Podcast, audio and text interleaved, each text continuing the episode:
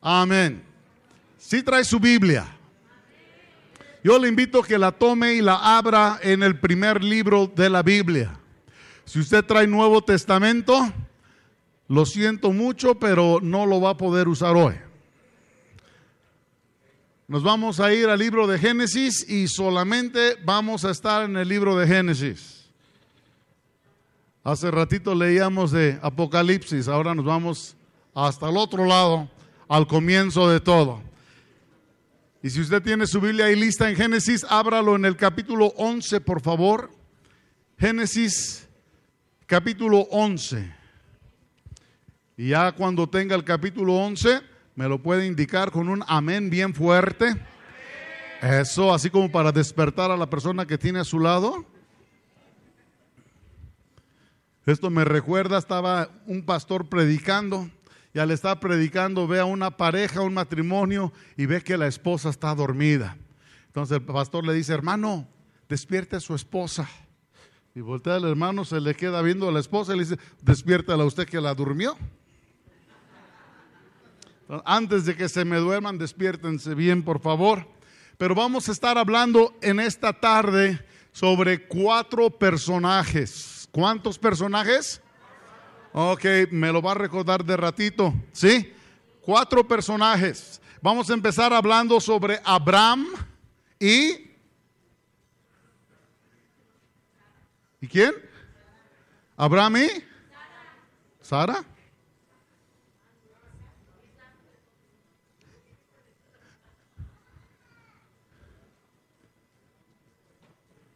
Vamos a hablar de Abraham y Sarai.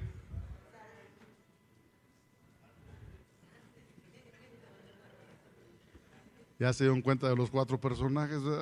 Ok, vamos a Génesis capítulo 11. Voy a leer los versículos 27 al 31. Quiero dar la bienvenida a todos los que nos están siguiendo por eh, eh, Facebook. Bienvenidos, gracias por seguirnos y a todos los, nuestros hermanos aquí en, el Cerezo Salamanca, en, en el Cerezo Pénjamo, allá en Valle de Santiago, en el Cerezo Mil. Gracias por seguirnos, tomar este tiempo para poder escuchar la palabra del Señor. Génesis 11, 27 al 31 dice, estas son las generaciones de Taré. Taré engendró a Abraham. ¿Cómo está escrito Abraham? ¿Con H o sin H? Ok, guarde esto en su cabeza, por favor. Y luego dice Anacor y Arán, y Arán engendró a Lot. Y murió Arán antes que su padre Taré en la tierra de su nacimiento, en Ur de los Caldeos, y tomaron Abraham y Nacor para sí mujeres. El nombre de la mujer de Abraham era Sarai, era con I o sin I.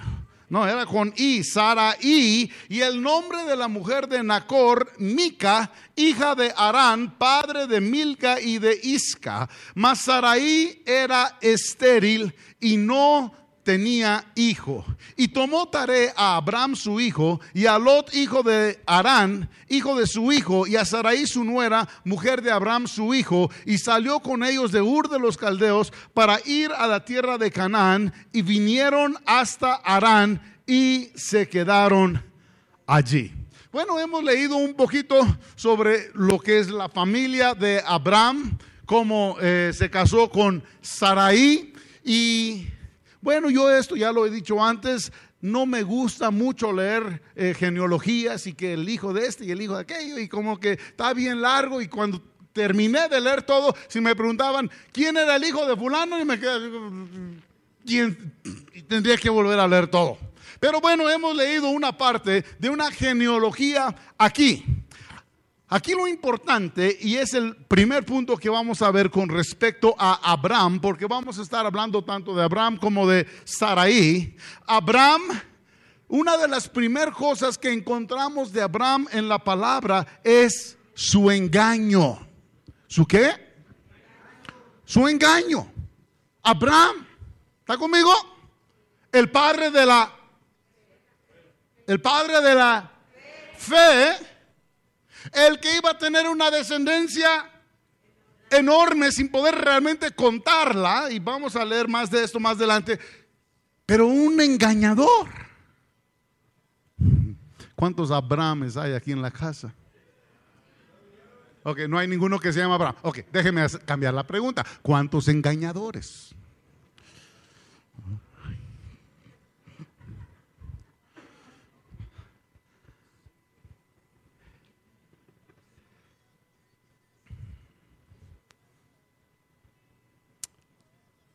Me voy a brincar al capítulo 12, luego, luego enseguida.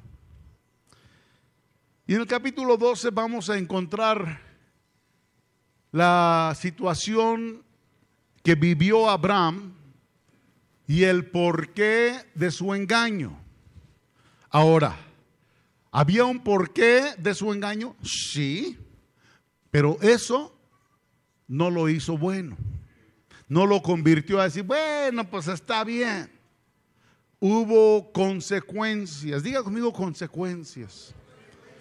Porque al término de toda esta enseñanza, vamos a terminar diciendo que en el pecado hay una consecuencia. Yo me estoy adelantando un buen al decir esto, pero pecamos y Dios nos perdona, gracias a Dios, pero con todo y eso hay una consecuencia. No crea que simplemente es borrón y cuenta nueva y como que aquí no pasó nada. Habrá una consecuencia. Entonces, yéndonos al capítulo 12, voy a leer los versículos 10 al 19 y pongan mucha atención cuando lleguemos al versículo 13, por favor. Pero dice, hubo entonces hambre en la tierra y descendió Abraham a Egipto para morar allá, porque era grande el hambre en la tierra. Y aconteció que cuando estaba para entrar a Egipto, dijo a Saraí, su mujer, he aquí, ahora conozco que eres mujer de hermoso aspecto. Y cuando te vean los egipcios dirán, su mujer es, y me matarán a mí y a ti te reservarán la vida. Ahora yo no sé si Saraí era o muy bella o Abraham de plano estaba bien feo. Pero había un grande temor en su corazón. ¿Cuántos feos hay en casa? ¿Tiene temor? ¿Cuántas bellas hay en casa? Eso es fe. Eso es fe. Digo, eso es decir, todo es posible. Pero entonces Abraham mira a la esposa y le dice, yo sé que tú eres bella. ¿Cuántos maridos pueden decir eso de sus esposas? Ya te van a invitar los tacos esta noche. Y le dice, Versículo 13. Ahora pues di que eres mi hermana. O sea, aquí entre el engaño encontramos mentira y encontramos otras situaciones que se derivan de engaño. Di que eres mi hermana. ¿Cuántas mamás hay aquí en casa? Levante su mano, todas las mamás. Ok. ¿Cuántas veces le has dicho a tus hijos, tocan la puerta y le dices a, tus hijos, dile que no estoy? Se asoman por ahí, es el de Coppel y dice, dile que no estoy. O suena el teléfono y buscan al papá y dice, papá,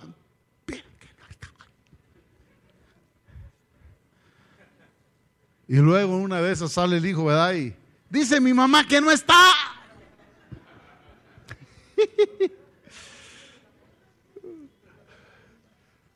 Ahora, Abraham toma a su esposa y le dice, di que eres mi hermana. Niega, en pocas palabras lo que está diciendo es, niega que eres mi esposa. Ahora los que son casados, yo creo que podemos pensar un poquito en las consecuencias que una frase de estas pudiera hacer. Yo no sé, yo creo que Abraham no lo pensó de esa manera o sería tanto su miedo. Pero lo que él le dice a su esposa es, diles que eres mi hermana. Y luego todavía añade, pensando en, en él, pensando en, en yo, diga conmigo yo. ¿Cuántos piensan en yo? Yo tengo hambre, yo quiero hacer, yo quiero venir, y yo, y yo, y yo, y todo es yo, yo, yo, yo, yo. Así estaba Abraham. Para que me vaya bien a mí. Diles que eres mi hermana para que me vaya bien a mí, para que no me hagan nada a mí. Que me vaya bien por causa tuya, viva mi alma por causa de ti. Miente, engáñalos, diles mentiras. ¿Cuántos viven en mentira? No necesariamente con el de Coppel, eso nada más fue, un ejemplo, ejemplo pequeño, pero ¿cuántos viven una mentira de diario? Dicen una, mire, si hoy dices una mentira, escúchame, si hoy dices una mentira, mañana tendrás que decir otra para tapar la que dijiste hoy. Y luego el otro día vas a tener que decir otras dos para tapar la del día anterior. Y así te la vas llevando. Una mentira te lleva a otra mentira. Abraham mintió y Abraham le pidió a su esposa hacer lo mismo. Digo, la palabra de Dios no dice esto, pero casi, diga conmigo, casi, casi que los escucho. Ya casi que escuchas a Sarai decirle, Abraham, ¿cómo les voy a decir eso? Ya ve cómo son las esposas, ¿verdad? Abraham, tú diles, Abraham. Y una de las últimas cosas que dice el marido es, es que no me quieres, que no me amas. Abraham le pedía a su mujer que, que mintiera. Pero seguimos leyendo y dice, y aconteció que cuando entró Abraham en Egipto, los egipcios vieron que la mujer de Abraham era hermosa en gran manera y Abraham bien feo. Ah, no, eso no lo dice. También la vieron los príncipes de Faraón y la alabaron delante de él, o sea, de Abraham. Y luego dice, y fue llevada la mujer a casa de Faraón. Diga conmigo otras intenciones. Cuando tú mientes, abres puertas a otras intenciones.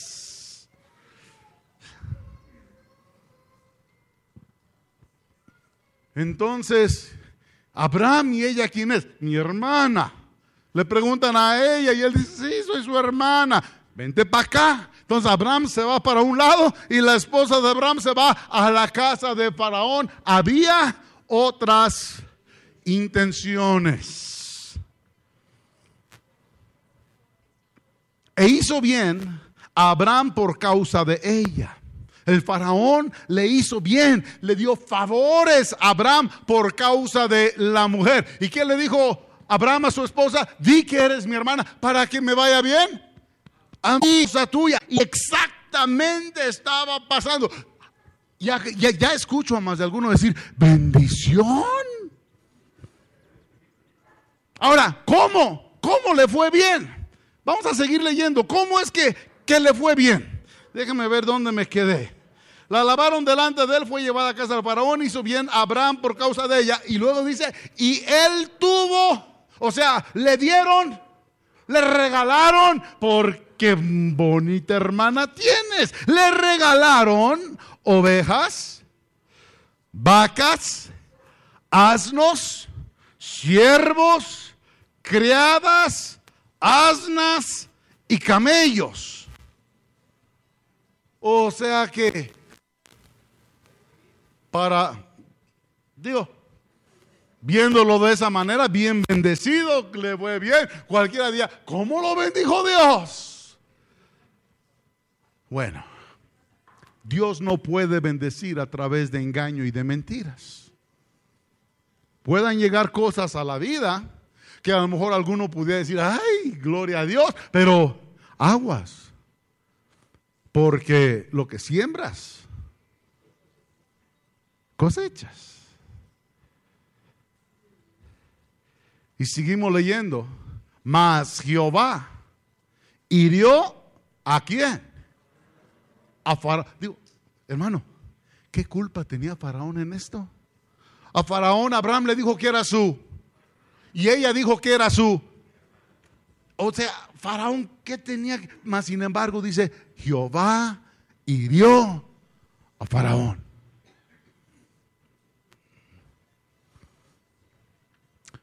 La Biblia dice que Dios que ama disciplina. Sé que algunos dicen, es que Dios no es malo, y es que Dios es amor, y es que Dios, al que Dios ama, disciplina. Y Él prepara, Él pone nuestras vidas en situaciones tal vez incómodas, situaciones que no nos agradan, situaciones que continuamente estamos con el porqué en la boca. Pero es que Dios está protegiendo. Dios hirió a Faraón porque lo estaba protegiendo. Las heridas que del todo no entiendo qué era todo esto, pero las heridas, Dios hirió al faraón. Lo que estaba viviendo el faraón, Dios lo estaba protegiendo, Dios lo estaba advirtiendo. No sé cuántos presentes hayan tenido trato con Dios o Dios haya tenido trato con ustedes y una noche no pudiste dormir y otra noche el Señor te despertó tres de la mañana y la otra noche fue a las cinco y después de una semana que no has podido dormir bien todas las noches porque Dios ha estado teniendo un trato contigo y tú te preguntas, pero ¿por qué no puedo dormir? Oye a Dios. ¿Se acuerdan de Samuel? Hasta que le dijeron, pues dile al Señor, aquí estoy, Señor, háblame. Dios hirió a Faraón, provocó situaciones que las cosas no se daban como debían darse. Algo sucedió. Y dice, continuamos leyendo, hirió al faraón, hirió a la casa del faraón con grandes plagas por causa de Saraí, mujer de Abraham. Entonces Faraón llamó a Abraham. ¿Cuánto tiempo pasó en lo que Faraón se llevó la esposa de Abraham a su casa y que fue herido y su casa y llegaron las plagas y que por fin Faraón llamó a Abraham? Desconozco tiempo. Tal vez para algunos tiempo haya sido de un momento a otro y tal vez para otros tiempos hayan pasado años. Diga conmigo años. Y aunque Dios está tratando de tener un trato contigo, has cerrado tu corazón y no has escuchado a Dios hablar a tu vida. Algo aquí adentro dice está mal, pero algo acá afuera dice estoy bien. A Faraón llamó a Abraham y le dice, ¿qué es esto que has hecho conmigo? ¿Por qué no me declaraste? Que era tu mujer, que era tu esposa. ¿Por qué dijiste, es mi hermana, poniéndome en ocasión de tomarla para mí por mujer? Ahora pues, he aquí tu mujer. Lo podemos leer de una manera, pero trata de imaginarte la escena mientras lo estás leyendo. Mira cómo estoy, mira cómo me tienes plagas, no sé, una sarna tal vez. Y a lo mejor Abraham, eh, el faraón enseñándole a Abraham, mira cómo me tienes. Es tu culpa, me engañaste, me mentiste, dijiste que era tu hermana y mira cómo estoy. Mira cómo está mi reino, mira cómo está la gente que me rodea. ¿Por qué me hiciste esto? Ahora pues, he aquí tu mujer, tómala y vete. ¿Qué le hizo? Lo corrió. ¿Cuántos corridos hay aquí? ¿Lo corrió?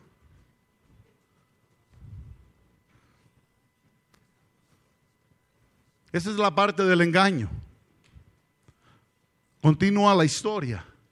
Y después de que mintió, engañó y dijo todo lo que dijo y que Faraón lo bendijo, si es la palabra que pudiéramos usar, no creo que la palabra del todo correcta, pero el faraón le dio y le dio y le dio y leímos toda la lista de todos los animales y criados y demás que le dio. Ahora le dice, ahora vete, toma todo lo que tienes, toma todo lo que te... Pero ya vete de aquí. No eres bienvenido aquí.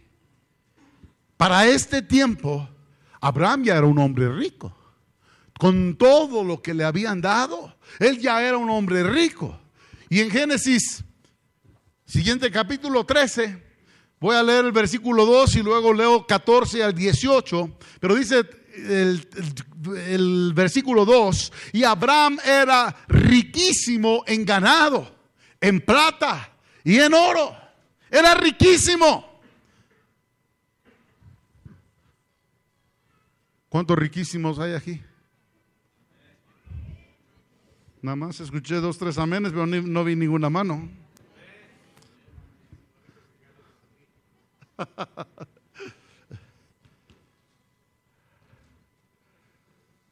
Era rico, pero no tenía tierra. Era rico, no tenía dónde ir. Era rico, y no tenía que comer por el hambre que se vivía en la tierra. Por eso es que llegó a Egipto, ahora ya lo corrieron de Egipto. ¿Está conmigo? Por un lado muy bendecido, pero por otro lado le falta lo más importante. Por un lado estás viviendo tu vida, pero por otro lado te falta a Cristo. La vida.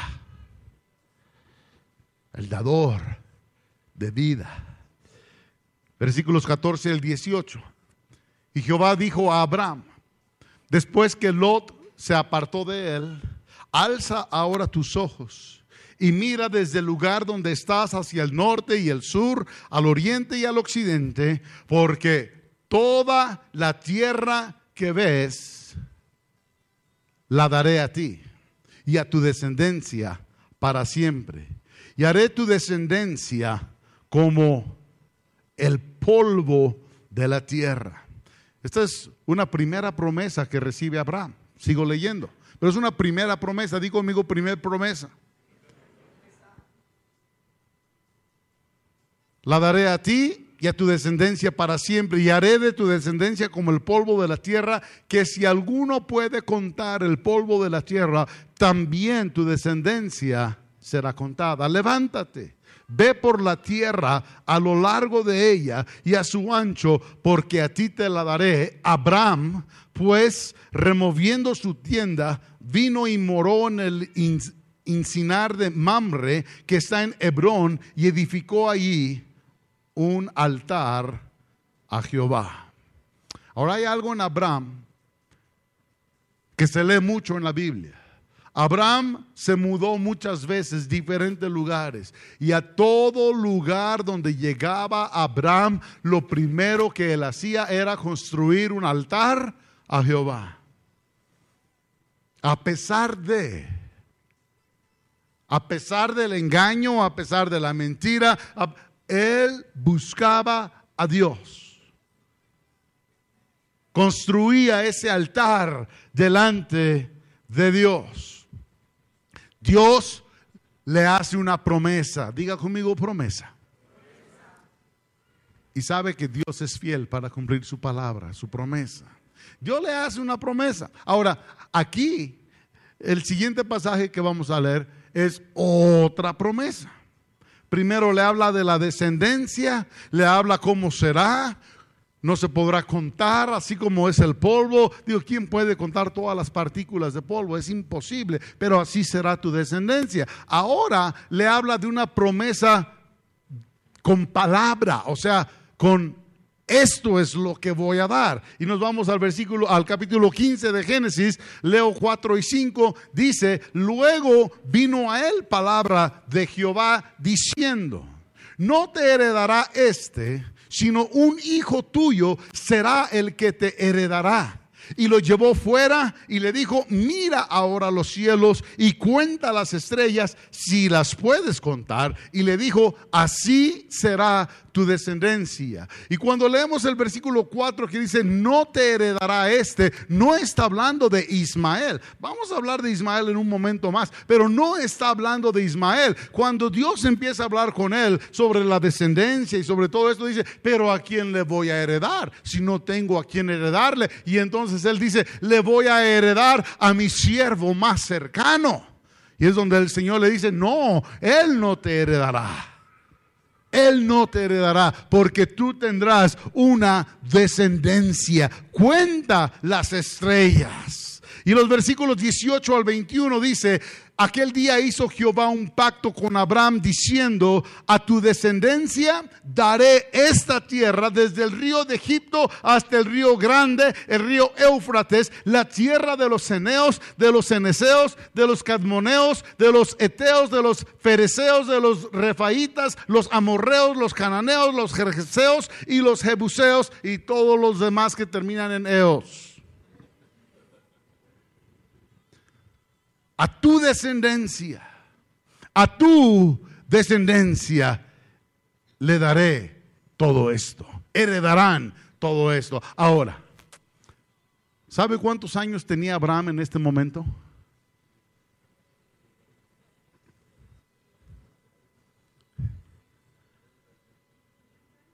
Setenta y algo, setenta y seis aproximadamente, poquito más, poquito menos, por ahí. 76, su esposa, ¿cuántos tendría entonces? 66, e, él le ganaba con 10 años. Y entonces llega la promesa. Abraham ya es un hombre aproximadamente como de 76 años. Sarai tenía 66 años. Pero había una pues, situación que la esposa de Abraham era estéril. Una ya no estaba en edad de procrear hijos, para empezar. Pero la segunda era, aparte de la edad, era estéril. Era estéril. Y entonces entra la famosa frase que dicen allá afuera, algunos que otros de aquí adentro todavía la dicen, que la Biblia dice que...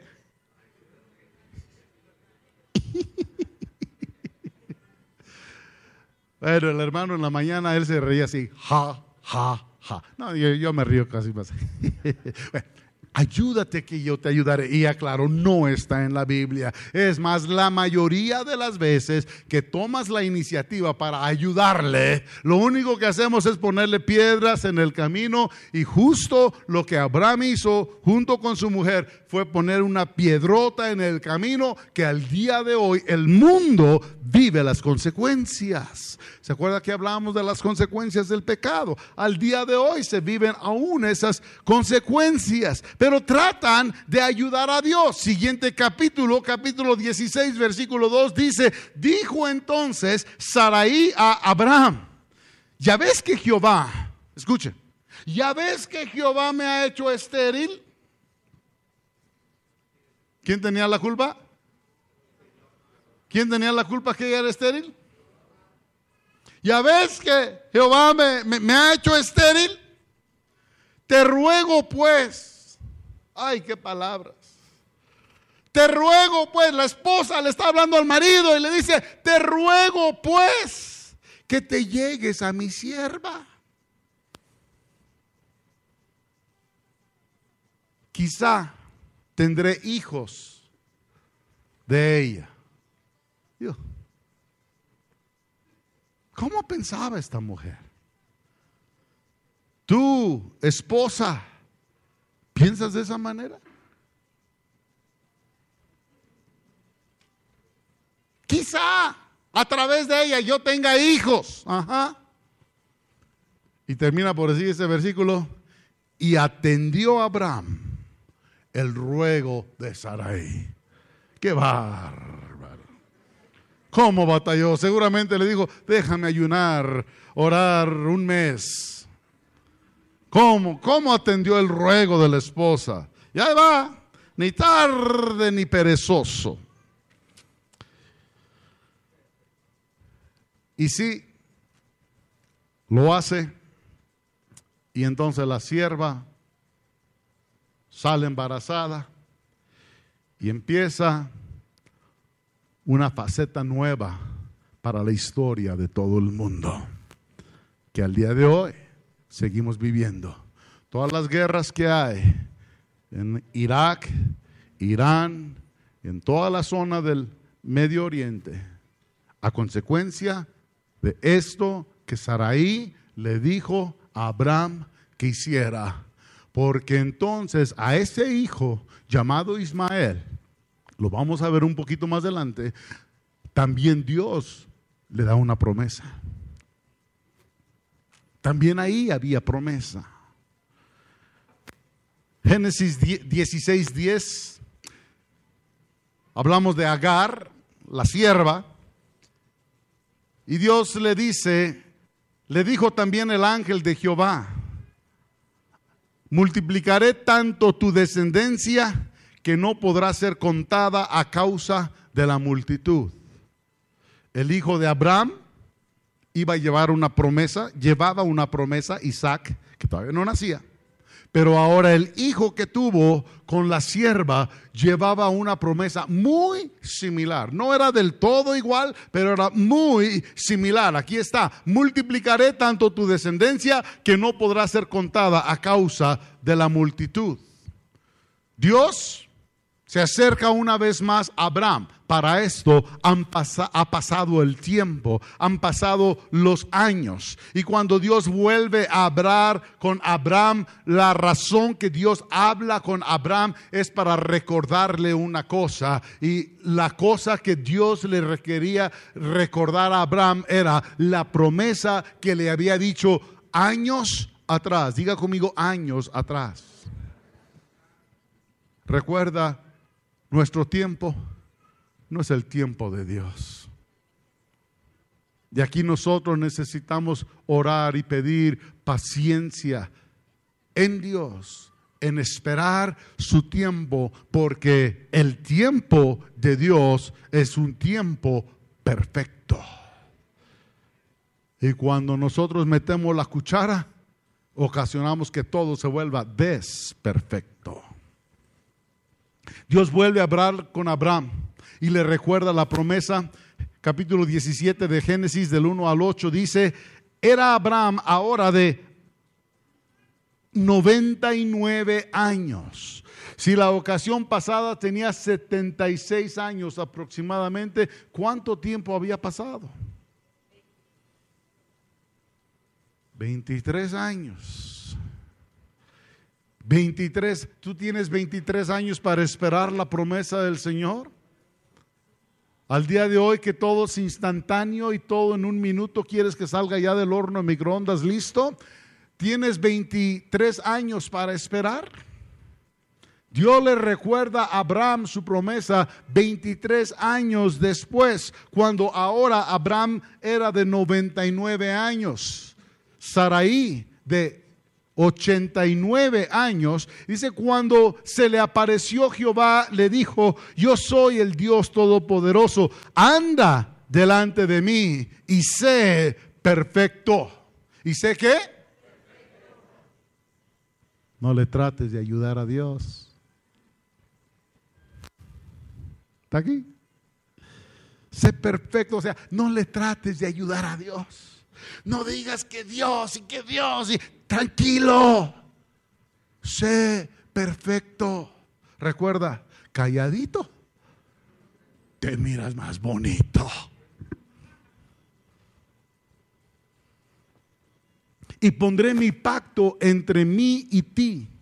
Y te multiplicaré en gran manera entonces Abraham se postró sobre su rostro. Dios habló con él diciendo, he aquí mi pacto es contigo y serás padre de muchedumbre de gentes. Versículo 5, importante. Y no se llamará más tu nombre Abraham, sino que será tu nombre ahora Abraham. Yo sé que la H es muda, aquí le estoy ayudando un poquito a la H. ahora no eres Abraham, ahora serás Abraham.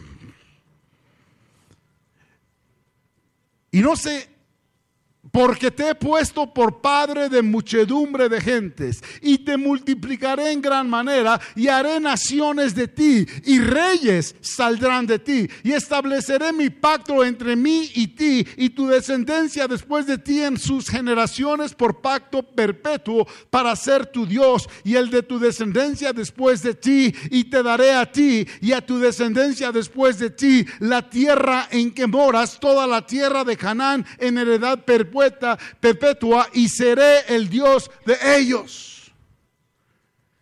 Y ahí tenemos en Medio Oriente al día de hoy dos naciones, dos pueblos discutiendo sobre propiedades, tratando de poner lineamientos, diciendo, de aquí para acá es de nosotros, y los otros dicen, no, nosotros vamos de allá hasta acá. Y ahí están en la franja Gaza peleando, todo lo que Dios ya le dijo a Abraham, toda esta tierra será de tu descendencia. Los ismaelitas, esos son otro cuento. Perdón, hermano.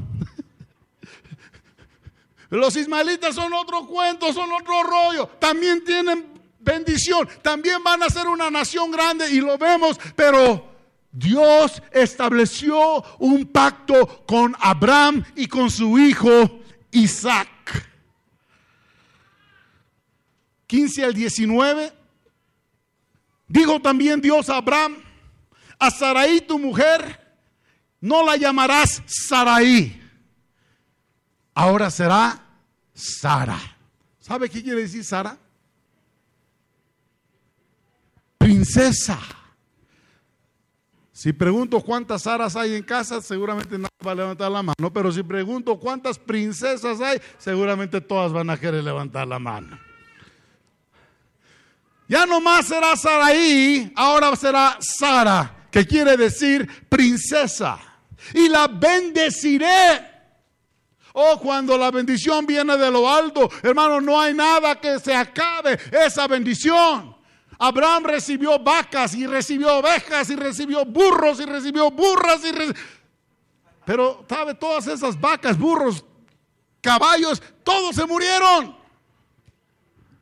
Pero lo que viene de Dios permanece para siempre. Y dice, y la bendeciré. Y también te daré de ella hijo. O sea, 23 años después, Dios, y todavía estás con esa promesa. ¡Uh! Dios no llega tarde. La bendeciré y vendrá a ser madre de naciones. Reyes de pueblos vendrán de ella. Entonces Abraham se postró sobre su rostro y se... ¿Se qué?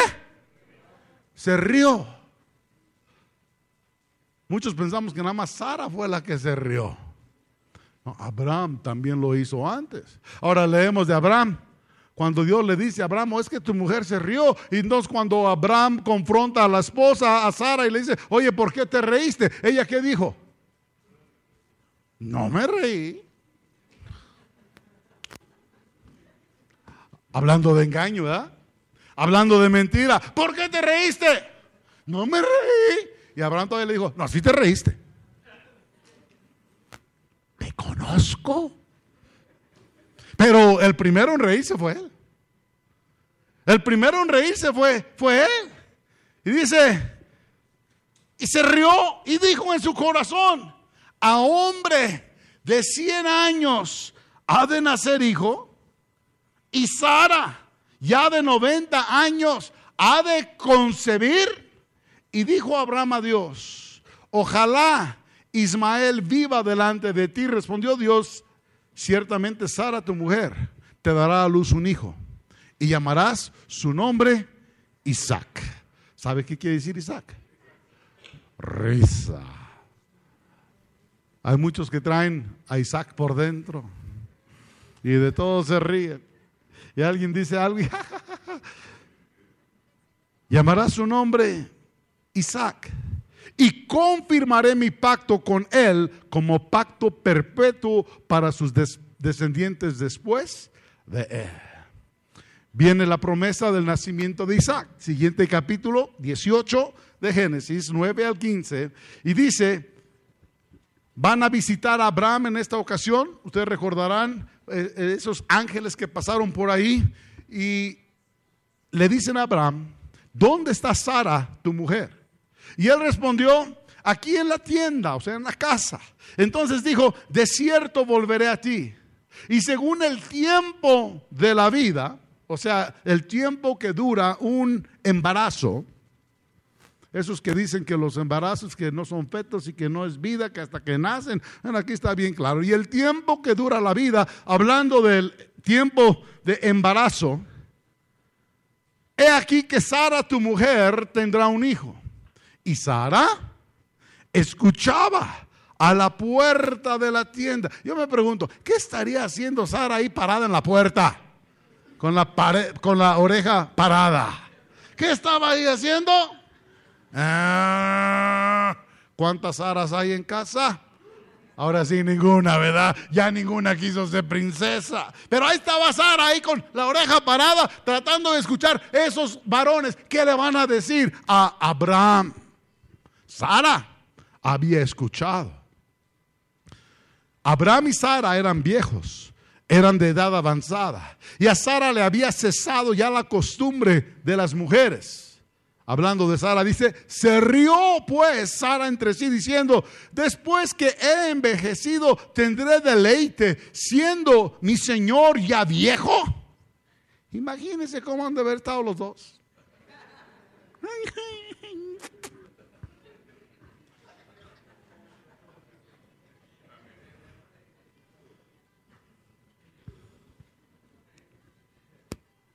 Le hubiera pedido a otro hermano pasar a ayudarme a hacerle, ¿verdad?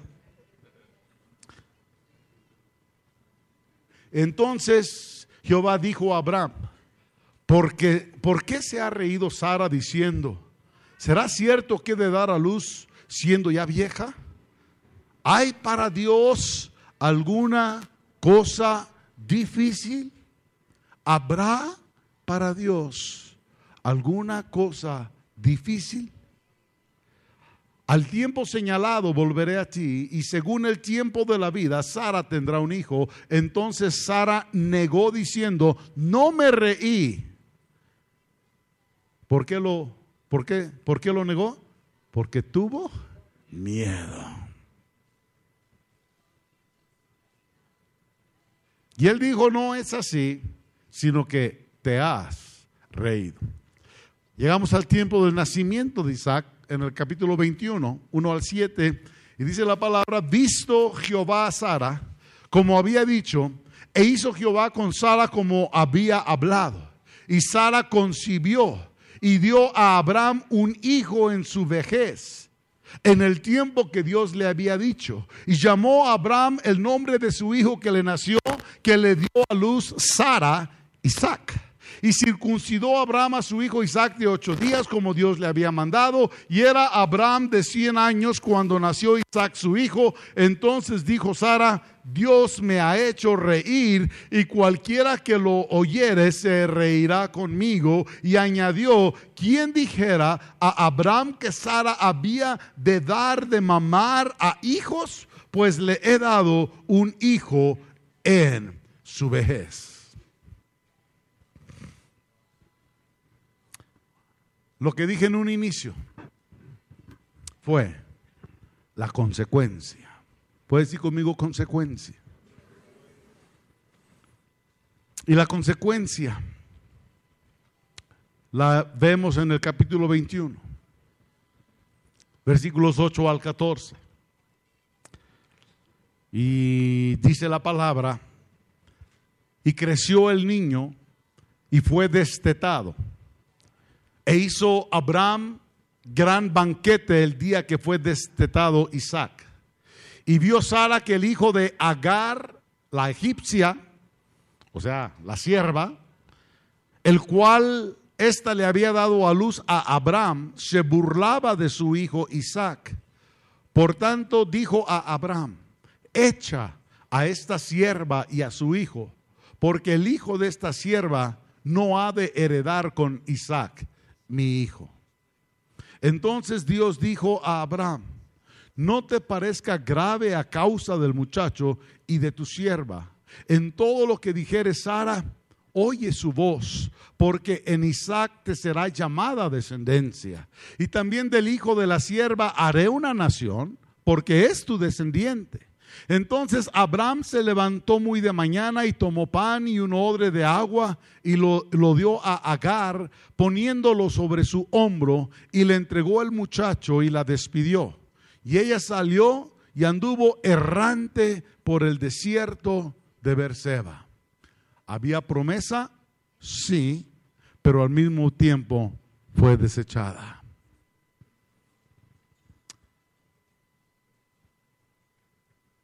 Quiero terminar hablando sobre la muerte de Sara. Hemos venido recorriendo las etapas de su vida, las etapas más importantes. Pero en el capítulo 23 de Génesis 1 al 3 dice, fue la vida de Sara como 127 años.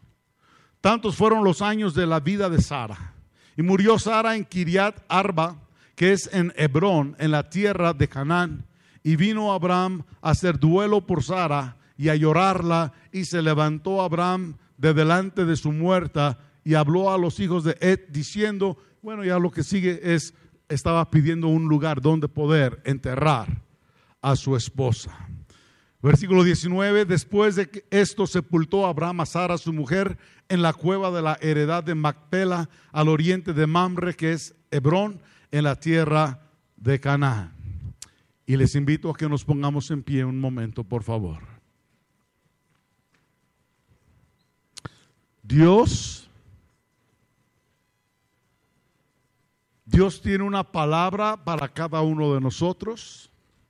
Dios tiene un plan, Dios tiene un propósito para cada uno de nosotros.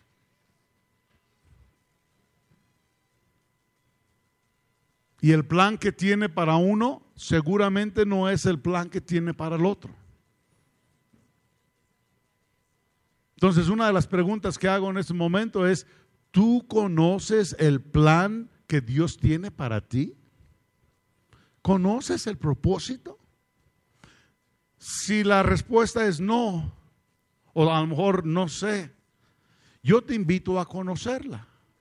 Porque cuando conoces el plan, de alguna manera es más fácil poder llegar a él.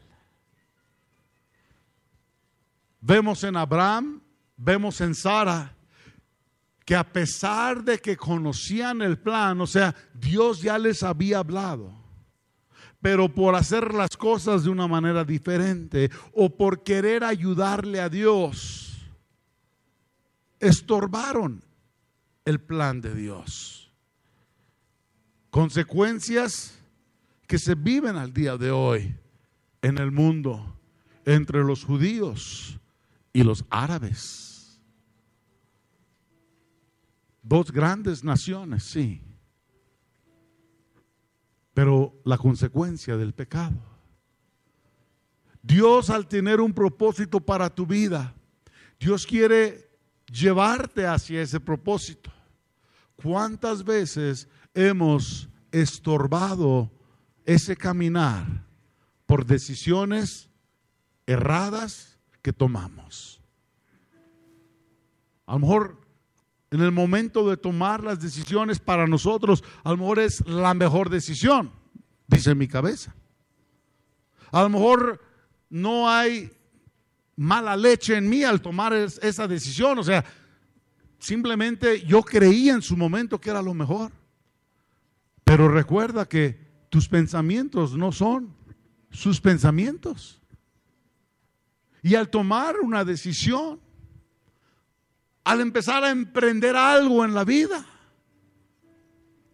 hacemos a Dios a un lado y viviremos las consecuencias. ¿Será mañana? ¿Será 23 años después? Yo no sé. Pero habrá consecuencias. Hay que acordarnos de nuestro Creador. Y hay que alinear nuestras vidas al camino que Él ha trazado para nosotros. A lo mejor hay cosas para nosotros que parecen locura, cosas que no entendemos. De acuerdo a la palabra, esto es totalmente bien. Que dice que para el hombre las cosas espirituales son locura. Y la única manera de entenderlo es espiritualmente. Y si no estamos en esa altura espiritual, vamos a batallar para poder entender ese caminar. Tan importante estar metidos en la palabra, en la oración, en el ayuno. Hablando de ayuno, quiero mencionar esto.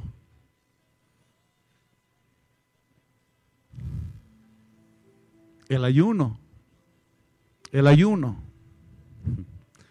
no es hacerle manita de puerco a Dios. No sé si me doy a entender.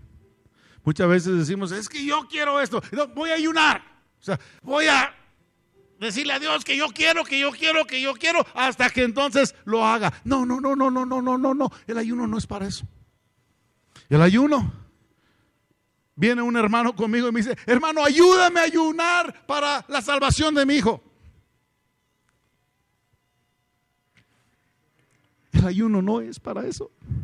Y menos que ayúdame a ayunar. O sea, el ayuno es para quebrantar esta carne. Tú no puedes ayunar por mí porque mi carne necesita ser quebrantada. Y si tú te pones a ayunar es porque vas a quebrantar tu carne. Vivir en el espíritu, hacer morir la carne es ayuno. Pero esto me va a servir a mí o te va a servir a ti. Pero ¿qué necesidad hay de estar metidos en la palabra, en la oración y sí, en el ayuno? Si es que queremos vivir nuestras vidas alineadas al propósito que Dios tiene para nosotros. Consecuencias en nuestras vidas hay consecuencias. Triste decirlo pero hay consecuencias.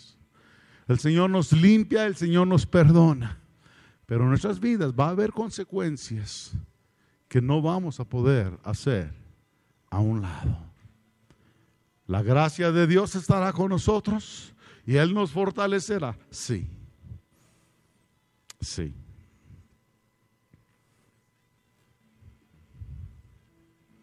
¿Cómo está tu vida delante del Señor? Si pudiéramos regresar a una de las primeritas cosas que mencionamos, que fue engaño, mentira. ¿Cómo te encuentras delante de Dios? Esa parte en ti, esa parte de decir una cosa por otra, esa parte de tratar de ocultar algo para que nadie se dé cuenta, para que tratar de, como dicen por ahí, tratar de cubrir el sol con un dedo. ¿Cómo te encuentras en eso? Encubrir no te lleva a nada más que a perdición y a seguir viviendo consecuencias. Hay una cosa muy importante que dice la Biblia, una cosa que en mi vida personalmente lo experimenté. Y la Biblia dice que la luz pone todo en manifiesta. Y esto es una gran verdad. Y tarde que temprano. Ese tarde que temprano son consecuencias. Es otra manera de decirlo. Tarde que temprano todo sale a la luz. No vale la pena vivir con engaños. El Señor está aquí. El Señor quiere escuchar tu voz. El Señor quiere escucharte hablar diciendo, Señor, aquí está mi vida, aquí está mi corazón. He tratado de tapar esto, he tratado de encubrir esto, pero Señor, ya, delante de ti lo expongo. Eso de exponerlo no tienes que ir con alguien para hacerlo. Hazlo con Dios. Hazlo personalmente. Pero abre tu corazón. Cerramos nuestros ojos un momento.